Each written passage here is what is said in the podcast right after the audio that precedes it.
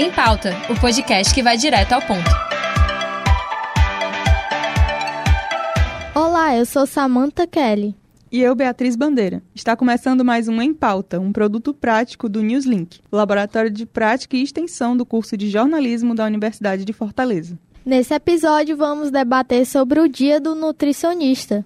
A nutrição chegou formalmente ao Brasil em meados da década de 1930, e em 1939 surge no país o primeiro curso para formação profissional em nutrição. O nutricionista é o especialista que estuda a composição e as propriedades dos alimentos e atua na regulação do bom funcionamento do organismo. Para explicar melhor sobre essa data, nós estamos aqui com a doutora Ana Cláudia Gonçalves, que trabalha no Núcleo de Atenção Médica Integrada aqui da Unifol, o NAMI. E para começar, queria perguntar o que é nutrição?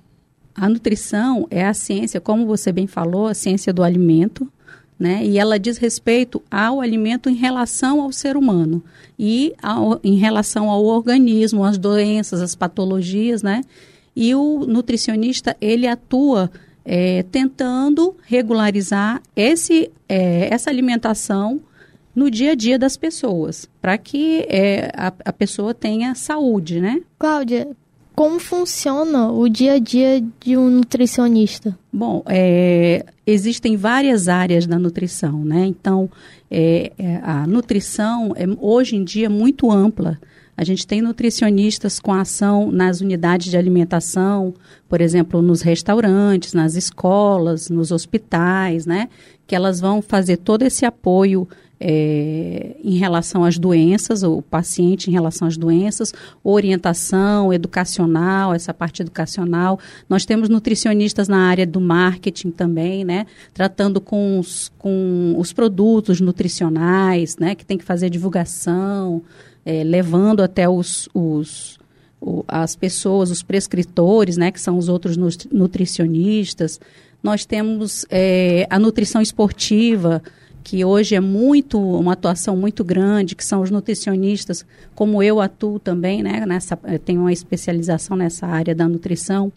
Então, é, que trata do, do, da, da, do alimento da pessoa fazendo atividade física e tendo que ter, ter uma alimentação melhor, uma suplementação melhor para a prática dos esportes, né?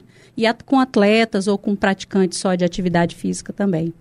Tem, então, são diversas áreas da, da nutrição que a gente tem hoje em dia.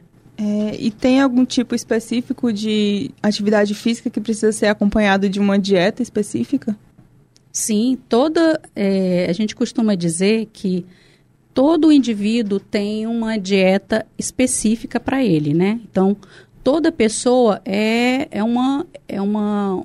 tem uma individualidade bioquímica, na verdade. Então, dependendo do dia a dia que ela tem, ela tem uma necessidade calórica diferente é, das atividades que ela exerce no dia a dia, seja atividade física, seja um atleta que tem uma, é, uma solicitação maior de gasto calórico, e, ou seja, um doente, uma pessoa. Então, em todas as áreas, em todas, seja na, na área esportiva, ou, ou numa pessoa que não, não tenha nenhuma doença, que quer só fazer um acompanhamento nutricional para comer bem, cada um tem uma necessidade diferente e aí a gente vai fazer, faz toda essa avaliação para é, para que ela possa ser, é, ser melhor acompanhada no seu dia a dia, né, com essas necessidades. Quais são algumas concepções erradas que as pessoas têm sobre a nutrição? Bom, é, são diversas, né? Hoje a gente costuma dizer que as pessoas se acompanham mais, elas preferem mais é, acompanhar o Google ou as, a, o Instagram, o Facebook, né, as, as, redes sociais com orientações, do que propriamente procurar um, um, um profissional da área com habilidade para orientar melhor e às vezes incorrem em erros assim bem bem grosseiros, né? Como ontem, eh, por exemplo, eu tive uma paciente que ela me procurou dizendo: Nossa, eu comecei a fazer atividade física, eh, aumentei muito a minha atividade física, aumentei muito o meu.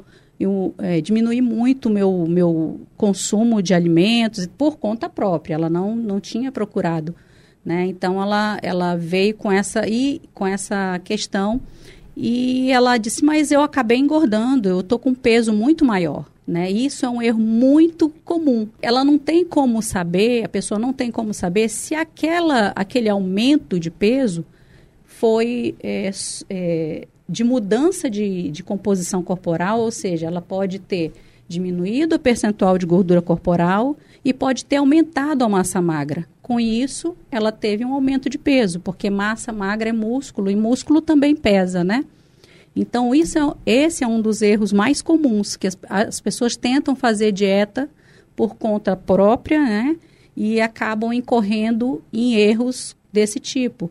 Fora suplementação, que muita gente vai para academia, o amigo já está fazendo uma suplementação que que está com nutricionista, então ele acha que pode consumir o mesmo suplemento desse amigo, né? E aí acaba piorando a situação em vez de melhorar a situação dele. Pode desenvolver até um, um, uma, uma doença renal ou uma outra doença associada ao consumo exagerado de suplementos que não era, de repente, para a necessidade dele. Isso acontece demais, inclusive. Demais, demais. É, queria trazer um dado também que, nesse ano, o Inquérito Nacional sobre a Segurança Alimentar no contexto da pandemia da Covid-19 no Brasil conduzido pela Rede Brasileira de Pesquisa em Soberania e Segurança Alimentar e Nutricional, mostrou que atualmente tem 125,2 milhões de pessoas que lidam com insegurança alimentar. A nutrição pode trabalhar para atenuar essa situação? Sim, a, a, nutrição é o que ela procura sempre, né?